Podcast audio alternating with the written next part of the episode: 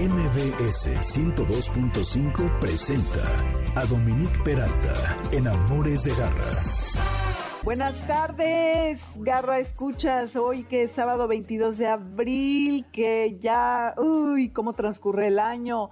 Estamos aquí en Amores de Garra con temas bien bonitos, bien importantes. Al ritmo de Winston Surfshirt con Show Love, muestra el amor y pues ustedes nos lo están demostrando compartiendo sus orejas con nosotros.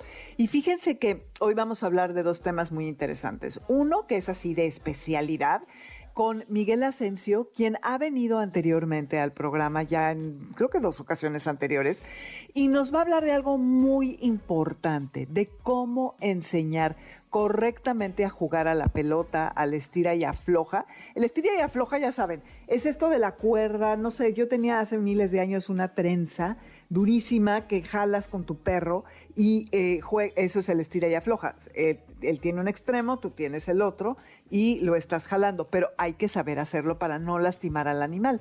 Y además también nos va a explicar cómo enseñarlo a olfatear, no solo para jugar, pero para que esta actividad sea de beneficio para ellos, recordemos que los perros, mis queridos garrascuchas, viven en el presente y su nariz es la que los sitúa en el mismo, a diferencia de nosotros que moramos en el pasado, de, ay, porque mi mamá no me cargó y no me quiso, soy tan infeliz, y cuando tenga dinero para comprar esa hermosa casa, entonces voy a ser feliz. Bueno, pues no es cierto, hay que procurar morar en el presente, por eso tenemos tanto que aprender de los perros, y por eso este programa, bueno, y luego...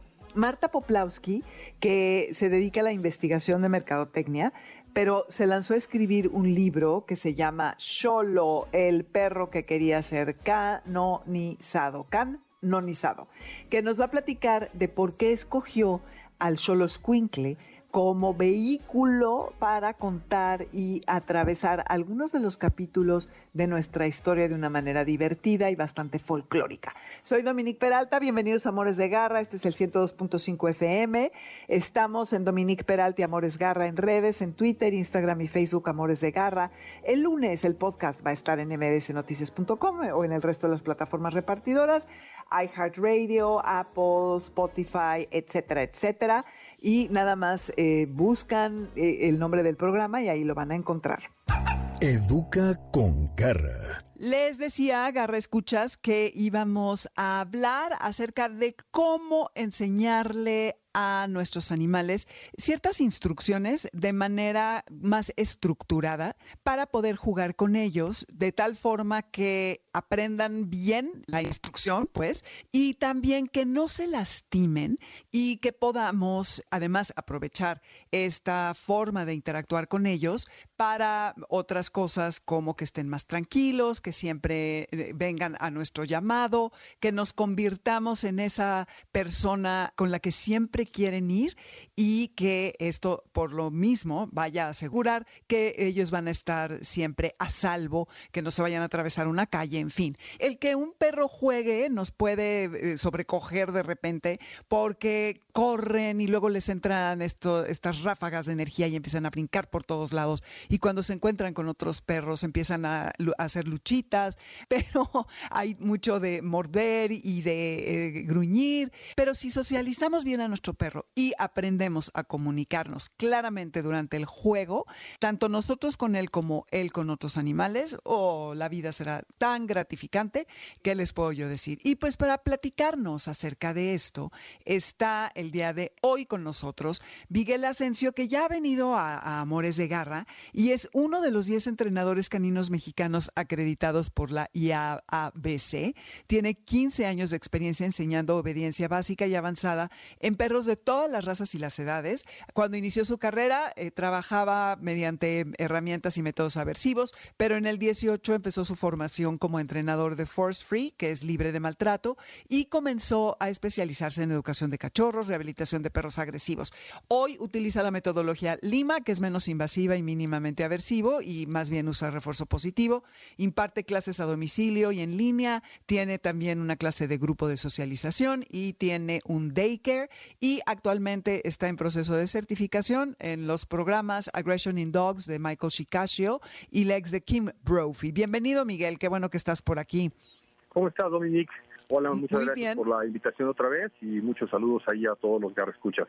Al contrario, oye, fíjate que en la pandemia, bueno, tú seguramente estuviste en SICA hace varios años, justo pues de lo último que hicimos en pandemia en multitudes, en el Congreso este de Internacional de Comportamiento Animal que organizó Darwin Angulo, y vino Michael Shikasio. Entonces yo tuve la oportunidad de conocerlo, de entrevistarlo, y luego me metí a un curso en línea también de agresión en perros, así que debe de estar muy interesante todo lo que estás estudiando. Así que bueno, platícanos, Miguel eh, la importancia de los tres ejercicios que me comentaste, que eran la pelota, el estira y afloje, que es cuando le estás jalando algo, ya sea una cuerda o estas trenzas que se usan para, para jugar, y el tema del olfateo. ¿Cómo podemos hacer esto de manera más disciplinada? Claro que sí, Dominique, con mucho gusto.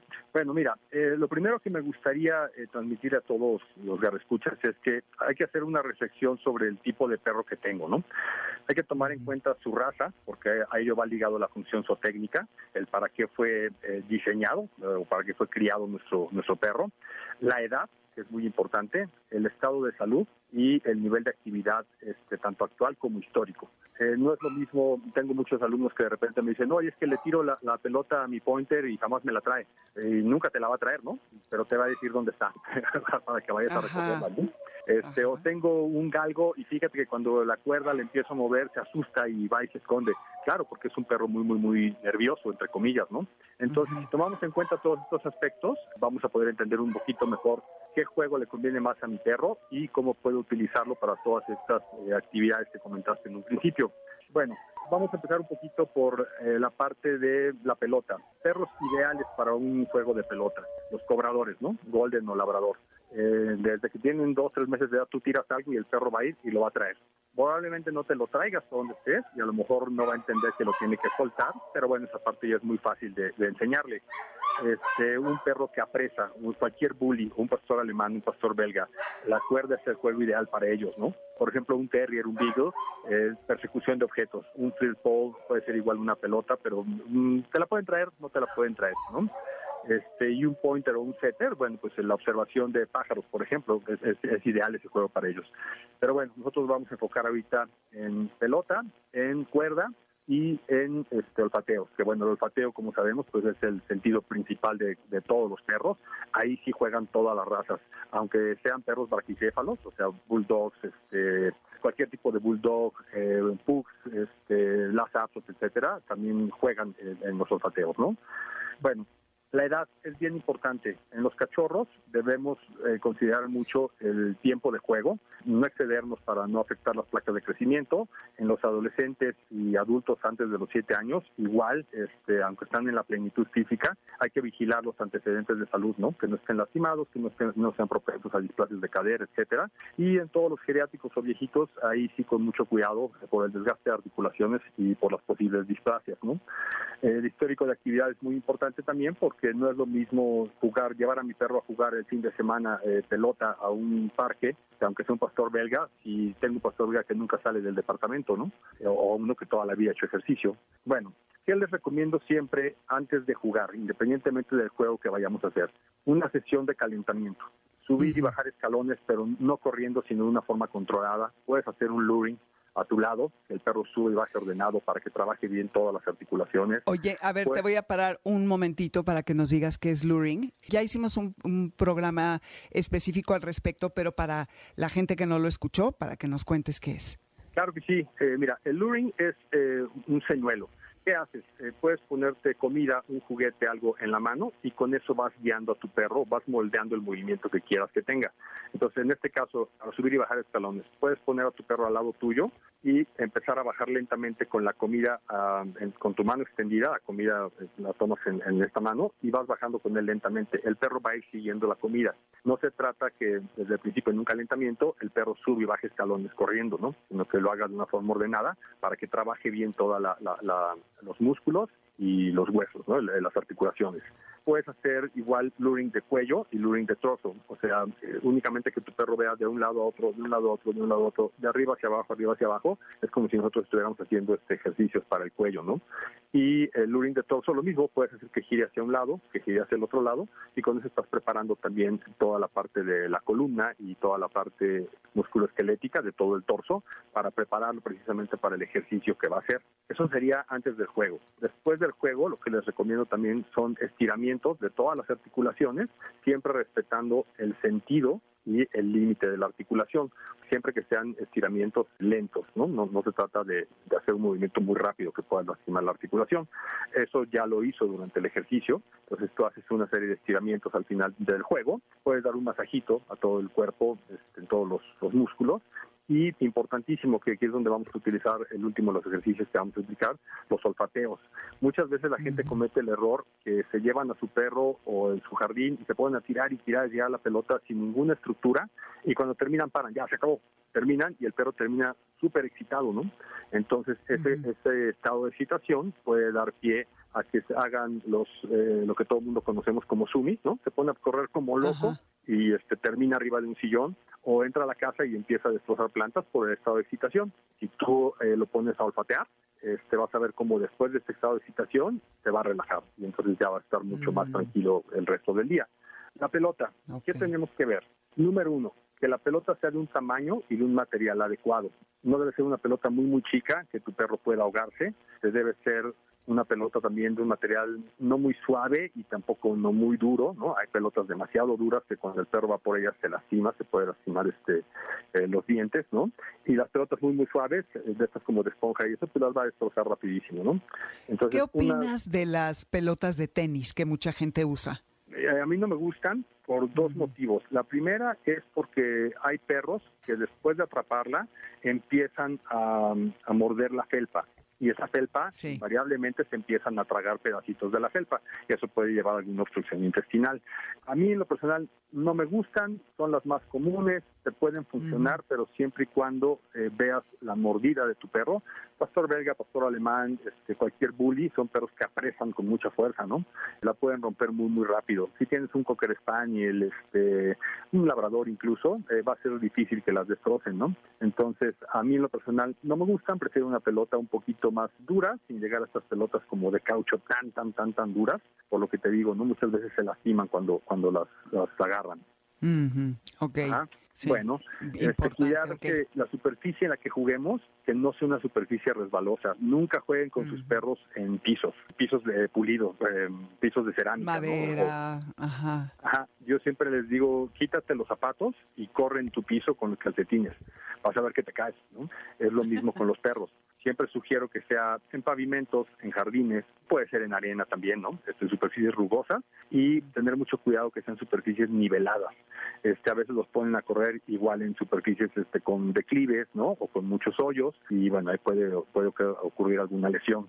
Eh, no hacer saltos verticales. Vas a hacer saltos que los saltos sean horizontales, a lo largo, porque los saltos verticales es cuando el perro también se puede lastimar cadera, columna, este, alguna articulación de las patas, etcétera. Y aquí es donde entra toda la parte del entrenamiento. ¿Cuál es una secuencia ordenada para un juego de pelota? Sentado, quieto, eh, antes de tirarla, ok, tráemela, tiras la pelota, va por ella. Y cuando llega contigo, suelta tiene que llegar contigo hasta ti, ¿no? No sé cuántas veces has visto perros que vienen con la pelota y te torean. Y entonces, en lugar de ven, voy por la pelota. De eso no se trata, ¿no? Se trata uh -huh. que al perro sí. le enseñemos un juego estructurado para que aprenda, número uno, control de impulsos. Espera hasta que yo te dé la instrucción de corre por ella. Cuando regreses, igual suelta. En el caso, sí. por ejemplo, de perros viejitos, esta secuencia sería diferente. Tendría que ser sentado, quieto, y no voy a tirar la pelota para que no corras por ella. Quieto ahí, voy, la, la pongo en algún lado, ok, tráemela. Y cuando regreses igual la sueltas. Con eso lo que hacemos es que nuestro perro viejito, ¿no? Ya no se lastime las articulaciones, ¿de acuerdo? Y sí. algo que tienen que tomar muy en cuenta con las pelotas son estas pelotas que hacen quickie, quickie, ¿no? De, de, de, de squeak, eh, de, de pitido, sí, no sé cómo se dice chillidos. en español. Uh -huh. Ajá. Eh, esas pelotas son muy malas para perros reactivos. O sea, si tu perro tiende a, tener este, reactividad ante otros perros o ante personas este, con eh, mordidas o, gruñidos, esto aquello, no utilices esas pelotas. Empiezas a, excitar y excitar y excitar al perro. Entonces es más, es más probable que después de una excitación eh, tan grande se empiece a acumular el estrés y pueda haber un detonante de esta, de esta excitación con alguna reactividad. Bueno, este juego de pelota te sirve muchísimo. El, el squeaky, por ejemplo, las pelotas de squeak son buenísimas si no tengo perros con reactividad. Entonces, estoy en un parque, estás con todos los perros por allá, no me pelas. ¡Ven, chaparro! ¿No vienes? Ok, y vas a ver que viene luego, luego, ¿no? Entonces, cuando venga, eso flaco, bien, le tiras la pelota ahí cerca contigo y vas a ver cómo es una herramienta bien poderosa para que tu perro aprenda a acudir a tu llamado. Ajá. Bueno, ok el estira y afloja. Eh, necesitamos una mordedera de hilo, igual del tamaño adecuado. Muchas veces la gente se pone a jugar con mordederitas de 10 centímetros o 15 centímetros, este, con un pastor belga o con un bulldog, y obviamente el perro los va a morder, ¿no? Los va a morder no por no por agresión ni por querer morderlos, sino que le falla la mordida hacia la hacia la mordedera. Yo utilizo en el caso de estos perros, les digo mordederas para tigre, ¿no? Son mordederas muy robustas, muy, de, un material muy, muy, muy, muy grueso y las tengo como de 60 centímetros, una cosa así, para evitar que, al perro le falle, ¿no? Y que a ti te dé un poquito más de seguridad jugar. Sí. Una superficie rugosa, igual. Eh, no hacer saltos verticales. Si tú haces un, salto vertical con un bulldog inglés, por ejemplo, se va a lastimar. Te aseguro que se va a lastimar no jalar muy fuerte. Hay mucha gente que, que trata como de arrancarles los dientes a los perros, ¿no? Mientras más se prenden, entonces luego lo que hacen es el, típico este de volador de papantla, ¿no? los levantan del piso. Así ah, que los lo, como a los niños que agarras y les das vuelta. Sí, pero ellos están agarrados de los dientes. Si los niños los traes en la mano. Sí, le vas a lastimar el cuello, le vas a lastimar los dientes, todo. Entonces de eso no se trata el juego, se trata de que, de que jalen. Siempre que juegues con un perro, fíjate cómo jugaría ese perro con otro perro en el estado natural. Obviamente ningún perro va a agarrar a otro perro como volador de papanza, ¿no? Este, jalas hacia atrás, jalas hacia adelante, jalas de lado a lado controlado para no lastimarle el cuello, no hacer nunca un movimiento de látigo que puedas lastimar cervicales y nunca hacia atrás de la cabeza. También ahí vas a lastimar el cuello, ¿sí? ¿Cómo hacia atrás de la cabeza? Eh, por arriba de la cabeza. O sea, siempre que juegues estira y afloja, jala de lado a lado, lado a lado, ah, nunca hacia atrás. Ok, nunca hacia, o sea, no, no sobre su cabeza, sino para un lado o para el otro. Exactamente. Como culebra, digamos. Las cervicales. ¿Perdón? ¿Como una culebra? Ándale, sí, como, como culebra y, suave, no se trata de arrancarle los dientes, ¿no? Sí. ok. ¿Cuál sería la secuencia de juego de esto? Lo mismo, sentado, quieto, cuando yo marco ese quieto, me gusta mover el juguete, la, cuerda, quieto y la muevo. Quieto, la vuelvo a mover y entonces después ahora sí, juego. En ese momento el perro es cuando tiene que interactuar con la mordedera. Jalo, jalas, jalo, jalo, este, la suelto, te la llevas, la agacho, vienes con ella, suelta. La tienes que soltar también y me tienes que permitir a mí tomarla. Hay que tener mucho cuidado, por ejemplo, con, sobre todo con todos los bullies, porque apresan mucho muchas veces no sueltan ni aunque tengas, por ejemplo, una, un bocado en la mano, es más interesante para el perro la cuerda que el bocado. Puede ser incluso que mm. tomen el bocado y luego luego regresen a la cuerda, y si en ese momento tú estás tomando la cuerda, entonces te pueden morder. Eh, lo que yo hago con todos estos perros es un intercambio de juguete. Tengo dos cuerdas, entonces cuando tienes la otra, sueltas, le enseño la otra, y cuando la sueltan, eso, y empiezo a jugar con la otra, y después tomo la, la que tiro en el piso es bien importante que tengan cuidado con ese, esa, esa posible mordida, ¿no? eh, bueno, esto es pelota y estira y afloja. Oye, Miguel, ¿qué, describe quién la característica de los perros que son bullies? Digo, es bastante obvio, pero para eh, todo, American Bully, Pitbull, Bull Ah, ok, te refieres a la raza. Ok, ok, ok. Sí, sí, sí no, me refería al perro que bulea, ¿no? sí, sí, sí, sí, que cuando hay socialización, Ahí buleo, ¿eh? Ese, es otro, ese es otro, este, otro, otro tema de, de, plática, este, porque sí, yo siempre que estoy en mis clases de socialización les digo, fíjate cuál está haciendo ahorita el bully, ¿no? Entonces, ese perro tengo que hacer una prueba de consentimiento, separarlo y ver cómo estaba el perro que estaba siendo buleado, ver cómo está interactuando con él. Pero eso, eso lo veremos en otro, en otro episodio. sí. Órale, exacto. Este, aquí me refiero a los bullies, este, American Bully, Bulldog, Bulldog inglés, este, Bulldog francés, todos los, los, los bulldogs este, tienden a, a esto. Bueno, y por último, los olfateos. Como ya sabemos, el olfato es el sentido más importante de todos los perros, de todos. Todos los perros son carroñeros y son hurgadores. Tú acabas de darle a tu perro de comer la ración que debe tener y un poquito más, y se encuentra un olor en el bote de basura, de pollo rostizado, de una carne, lo que sea, no importa, va a ir por ese olor, son, son hurgadores. Ajá hay que aprovechar ese instinto que tienen y entonces yo lo que hago es puedo tirar, por ejemplo, comida esparcida en el jardín, croquetas en el jardín, dale media ración que esté buscando su comida, eso es hurgar, y está trabajando el, el sentido del olfato. Cuando los perros trabajan el sentido del olfato es muchísima estimulación mental equivale a que te los lleves a dar una caminata larga, si el perro está olfateando y olfateando y olfateando. Yo siempre les hago la analogía que es un poquito como cuando nosotros aprendimos a las tablas de multiplicar, este, la del 1 facilísimo, la del 2 fácil, cuando llegabas a la del 6 y llegabas al 6 por 6, ya no te alcanzaban los dedos para contar y entonces el cerebro se empieza a calentar, ¿no? Este, Es mucho trabajo y terminabas cansado. Es lo mismo con los perros. Si los pones a olfatear, olfatear, olfatear, vas a ver cómo se tranquilizan. Después de una sesión de juego, pones a olfatear y vas a ver cómo terminan bien relajaditos. Van a terminar cansados físicamente, pero también mentalmente, ¿sí? Comillas sí. en el jardín, lotes de olfateo, cuando va a estar su ración de comida en una habitación, esconde 10 lotecitos de tres croquetas, tres croquetas por allá atrás de la silla, tres por atrás del bote de basura y dile, busca, busca, vamos, busca, busca, busca, flaco, y que empiece a buscar uh -huh. su comida. Eso los va a relajar muchísimo y es un ejercicio súper poderoso para ellos. Una y esto lo puedes hacer aunque nunca lo hayas hecho y el perro ya esté, ya sea grande o ya tengas años con él, como de pronto decir, bueno, voy a empezar a, a estimularlo de esta forma. Claro, este, siempre, en cualquier momento es bueno para iniciar estos siempre, ejercicios. Siempre, siempre. A mí siempre me dicen, ay, ¿le enseñaste a olfatear? No, no le enseñé a olfatear. Lo que pasa es que tu perro está acostumbrado a que la comida ahí la tiene. O sea, claro. El perro no tiene que buscar comida porque pues ya sabe sabe el lugar específico donde se la pones, la hora específica a la que se la pones, no tiene necesidad de buscar, ¿no? Este, si no lo ves tan motivado por las croquetas, esconde un pedacito de pollo, este, un pedacito de carne y vas a ver cómo va a estar olfateando y olfateando. Y es buenísimo, sobre todo para los perros geriátricos, para los viejitos, el olfateo está comprobado que detiene el deterioro cognitivo. Ay, lo qué mismo. maravilla, qué buen consejo. Ajá. Y lo mismo, por ejemplo, que en adultos, en personas, ¿no? Si tú pones a tu abuelito a resolver crucigramas o a uh -huh. que te cante canciones, este, que se acuerde la letra de canciones, estás, det estás deteniendo este, el deterioro cognitivo. Mira, pues hay que hacerlo. Oye, y pues todos somos hurgadores, porque si a mí me pones unos chocolates cerca y empiezo a olerlos, ahí vamos atrás del chocolate o a quien le gusten los helados o no sé, los chicharrones o yo qué sé. Y hasta que lo encuentres. No. Claro, no, sí, no, sí. No vas sí. a parar hasta que lo encuentres, ¿no? Entonces, Exacto. Este, esto ya un poquito más adelantado, por ejemplo, puede ser búsqueda de juguetes y de personas, ¿no?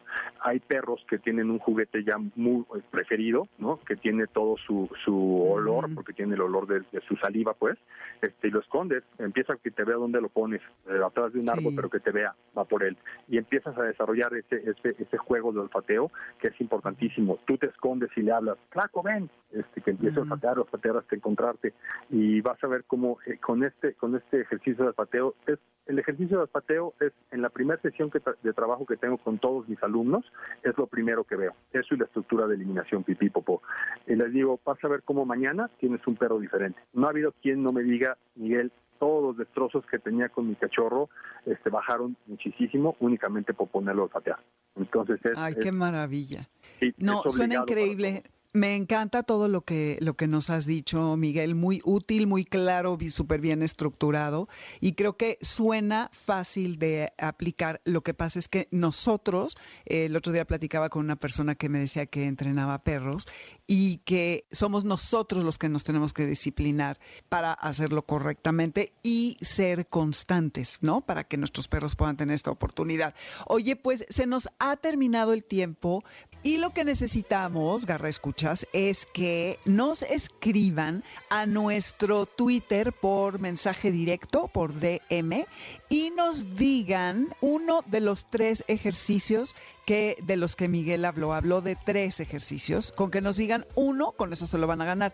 Y las tres primeras personas que eh, lleguen, eh, cuyos mensajes lleguen a nuestra cuenta de Twitter, que es Amores Garra Entonces vamos a, ahí ya, ya les diremos todos los detalles para que puedan eh, tener esta consulta con Miguel. Pues Miguel, muchísimas gracias. ¿Cuáles son tus redes, tu teléfono, a dónde te puede localizar la gente quien quisiera establecer contacto contigo? Ya habíamos platicado que soy terrible para las redes sociales. Ah, sí es cierto.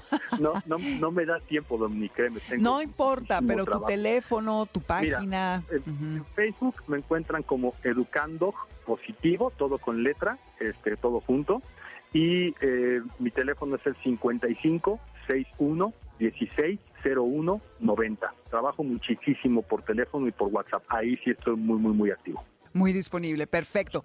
Pues ya habrá parte 2 para hablar de otros temas y Garra Escuchas los quiero practicando, ¿eh? todos estos ejercicios. Yo justamente al rato voy a hacer eso con Milka, que ya es una perra geriátrica. Le voy a hacer sus montoncitos de comida para ponérselos en tres lugares diferentes. Muchísimas gracias, Miguel, y seguimos en contacto.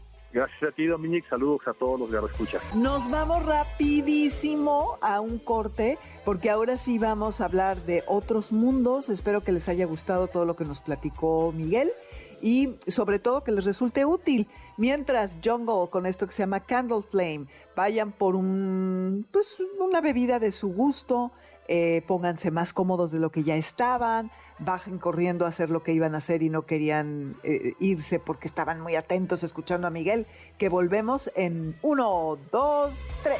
Ay, garra, escuchas, pues esto que estamos escuchando es uno de mis artistas favoritos, quien murió hace ya varios años, muy joven, fue algo muy triste, pero bueno, no vamos a hablar de este tema en este momento, aunque sí tiene algo que ver la muerte porque vamos a hablar de un animal que según el mundo prehispánico era quien acompañaba a los muertos, es decir, a su amo, o hoy en día diríamos a su tutor, para ser políticamente correctos, al Mictlán, que era el inframundo azteca. Esto que escuchamos fue Mac Miller, la canción es Woods, yo soy Dominique Peralta, estos Amores de Garra, estamos en el 102.5 FM. En Spotify está la lista con toda la música que he puesto a lo largo de ya los cuatro y cacho de años que llevamos al aire, si quieren buscar canciones de todos estilos y tipos y sonidos. Y si se quieren comunicar con nosotros, las redes son Dominique Peralta y Amores Garra en Twitter en Instagram y Facebook Amores de Garra. Y lo más importante es que nos pueden volver a escuchar no una, sino las veces que quieran en mbsnoticias.com a partir de este lunes que viene, porque ahí se sube el podcast en mbsnoticias.com, al igual que en el resto de las plataformas repartidoras de este tipo de contenido sonoro, para que busquen también la liga vía nuestras redes. Y como les platicaba, Garra Escuchas. Hoy vamos a hablar con Marta Poplawski, que es una muy querida amiga mía, que tiene un background, que qué tal, eh? Aquí la pocha, más que nada investigación, y que, bueno, estudia, imagínense, eh, chequen esto, eh, estudia actuaría, tiene estudios de posgrado en estadística, Luego estudia coaching, historia del arte occidental y arte mexicano. Tiene 37 años de experiencia en los campos de investigación y conocimiento del consumidor mexicano, así como del desarrollo de insights y estrategias de comunicación de marcas. Es precursora de la disciplina de planeación estratégica de la comunicación dentro de la industria de la publicidad mexicana. Es miembro del Strategic Planning Worldwide Board of McCann Erickson desde por más de seis años y fundadora de Poplawski y Asociados, que ha sido una agencia de investigación motivacional estratégica que se fundó en el, en el 98 y ofrece varios servicios. Y tiene además, que esto enriquece muchísimo de lo que vamos a hablar, 27 años viajando con el INA e instituciones similares conociendo los rincones de México, sus costumbres, fiestas, cultura e historia a través de esos ojitos tan profesionales que tiene esta señorita que hoy nos va a platicar. Con este mm, background, imagínense que se lanzó a escribir un libro que tiene un título genial, Solo un perro que quería ser canonizado, ¿ok? Bueno, pues se trata de ni más ni menos del Solo, que es el Solo Squinkle. Marta, Bienvenida a Amores de Garra, qué emoción tenerte. Esto lo hemos platicado desde hace tiempo y finalmente se hace realidad.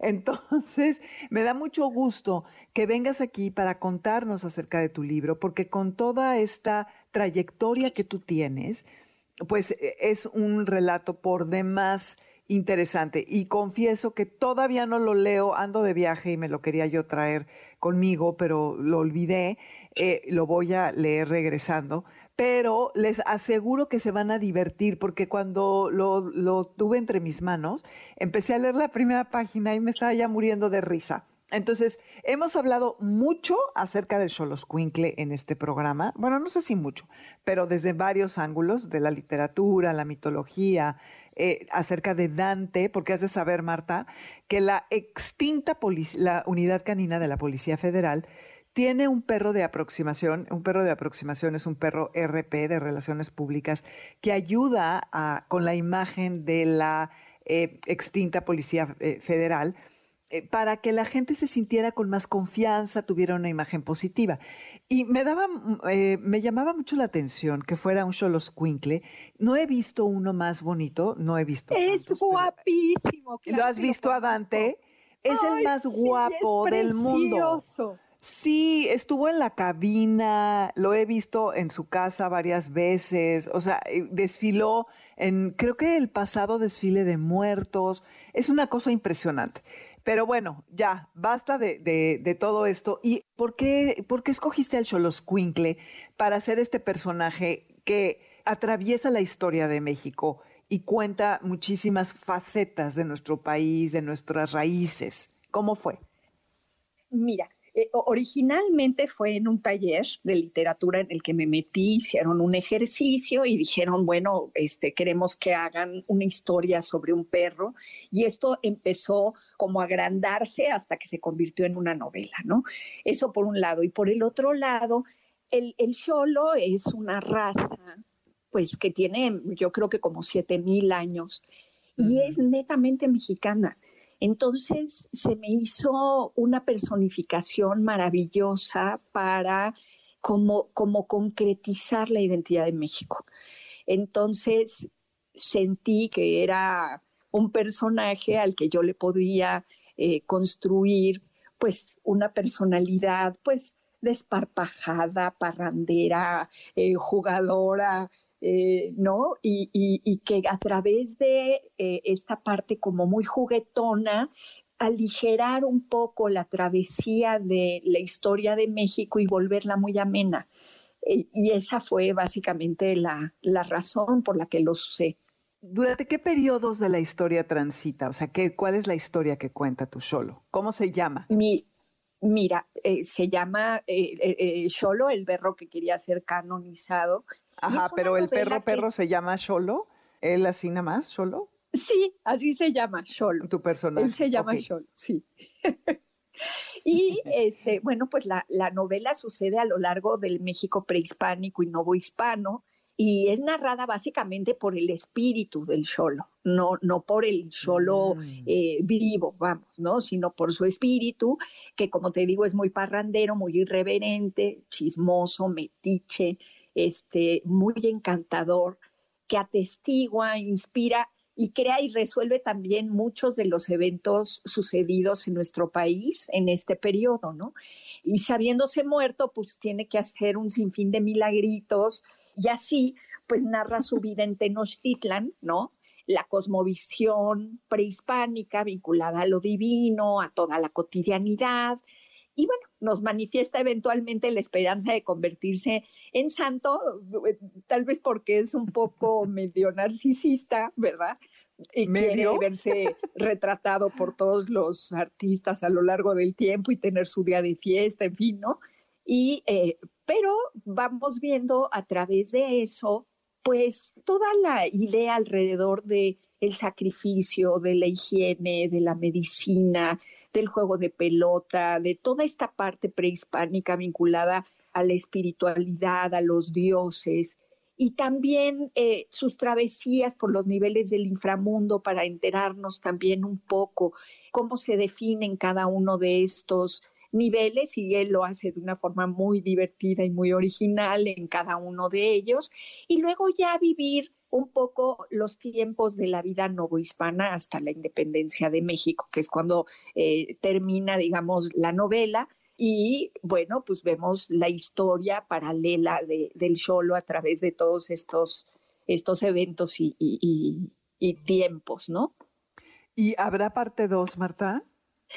Fíjate que no la descarto, no la he pensado todavía, pero sí me, han preguntado y yo digo, bueno, pues igual sí, empezar un poco después de la parte, después de la independencia, tal vez, eh, no sé, Juárez, bueno, Santana, Juárez, Porfirio, llegar a la revolución y luego algo por revolucionario, los artistas, los muralistas, Cárdenas, o sea, hay mucha, mucho material que se podría también hacer, eh, eh, de hacerse, digamos, un segundo periodo.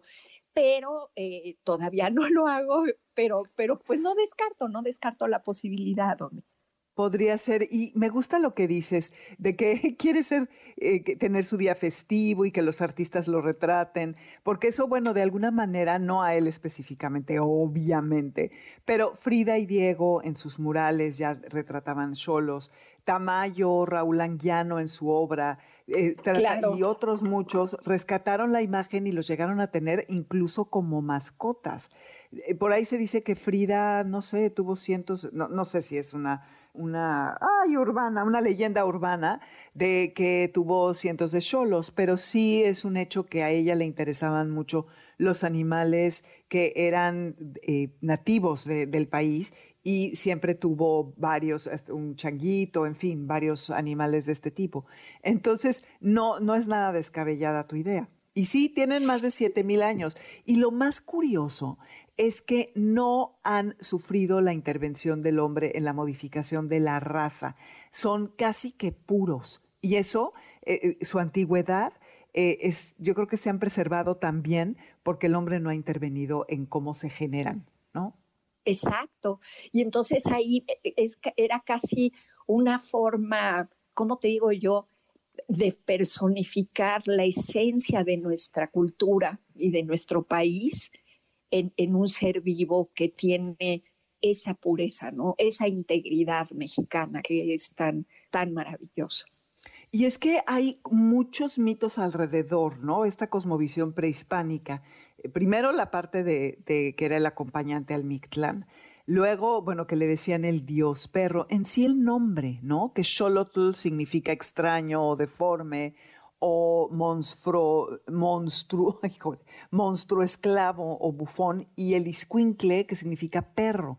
Entonces, perro extraño, perro deforme, perro monstruo, eh, en fin, eh, y, representa esta dualidad porque tenía su gemelo, Quetzalcoatl con cabeza de perro, es la deidad del ocaso y de la transformación que acompaña al sol cuando está haciéndose el ocaso para librar la batalla con el Mictlán, eh, que sufría, servía también como ofrenda funeraria para sus amos, tenía este carácter sagrado y trascendental en esta sociedad mexica. Es, es fascinante todo lo que hay alrededor de este animal. Sí, tiene una cantidad de simbología además increíble.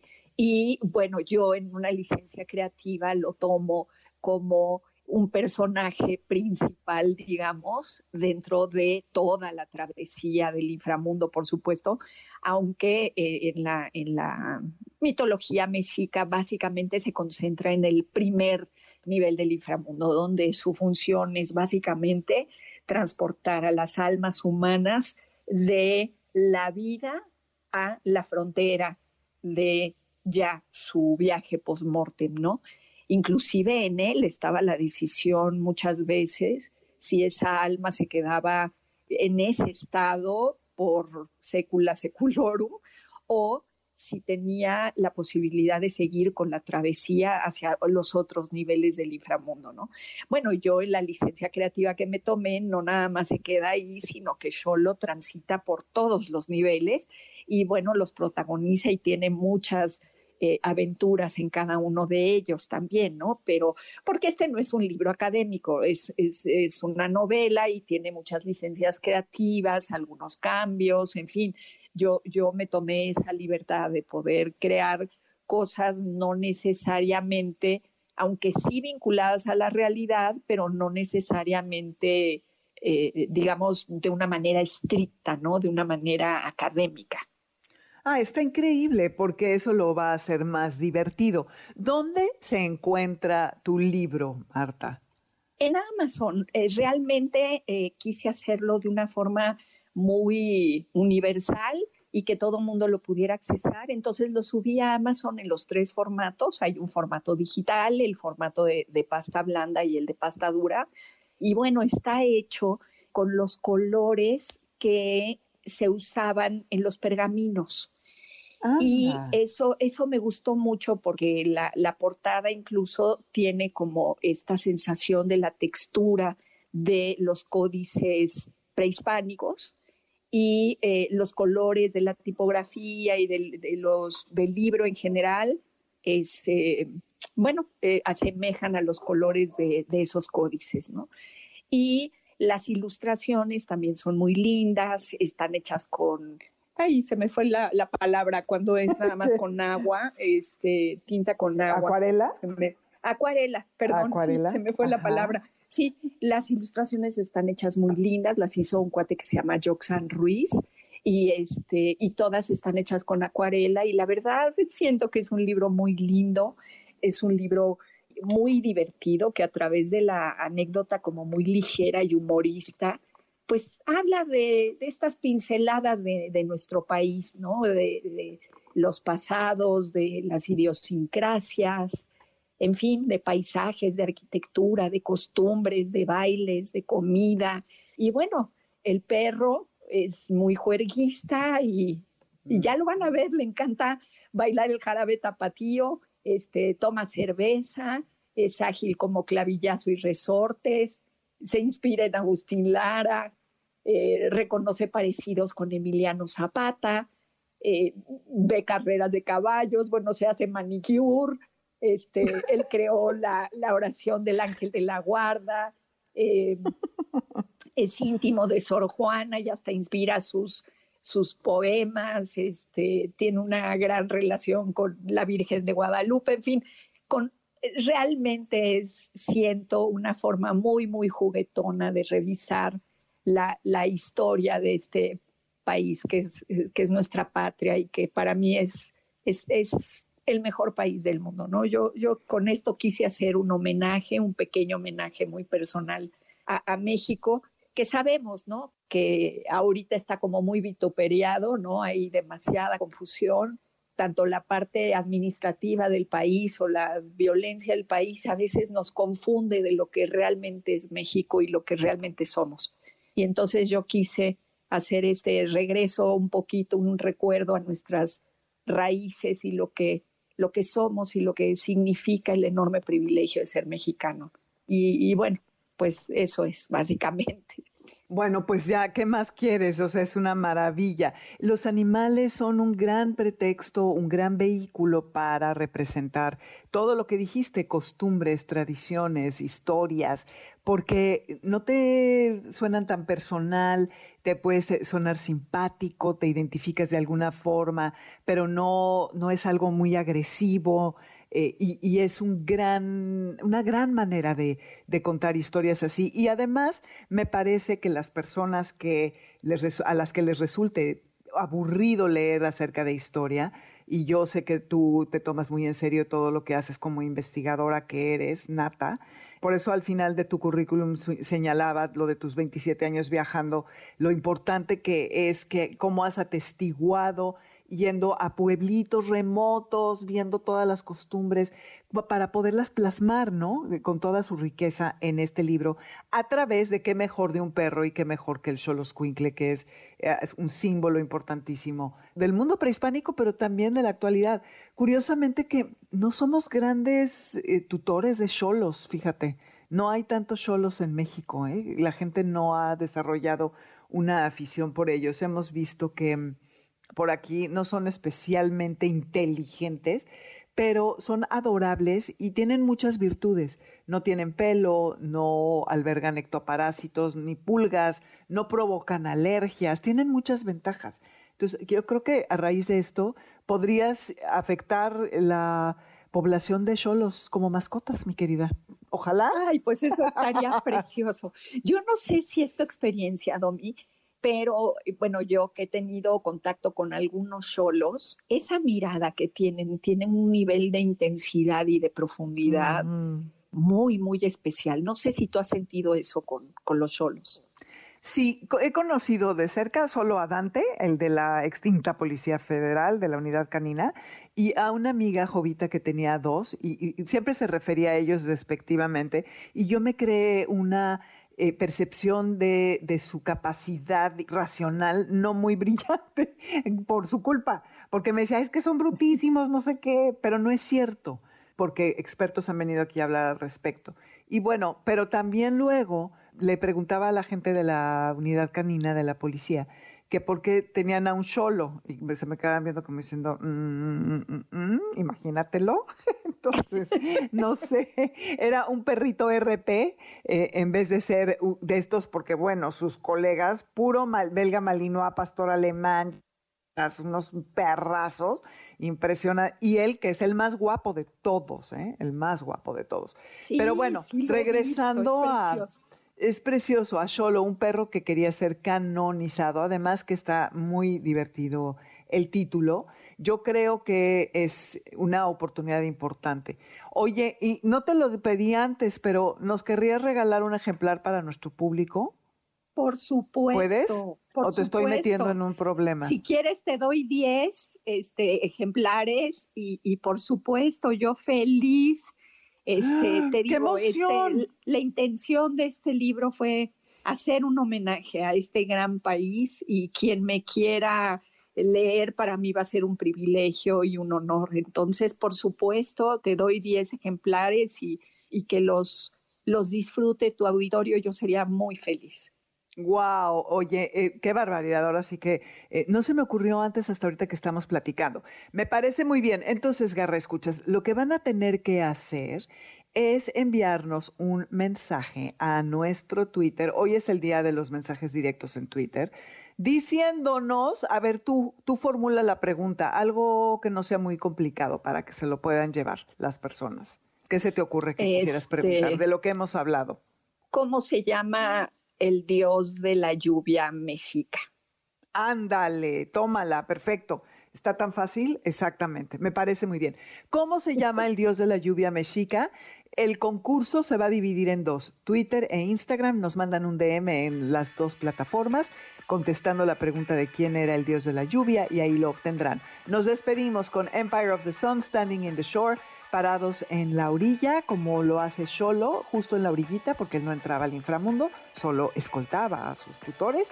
Y les recordamos que en Spotify está la lista bajo mi nombre, Dominique Peralta, y ahí buscan el de programa de Amores de Garra.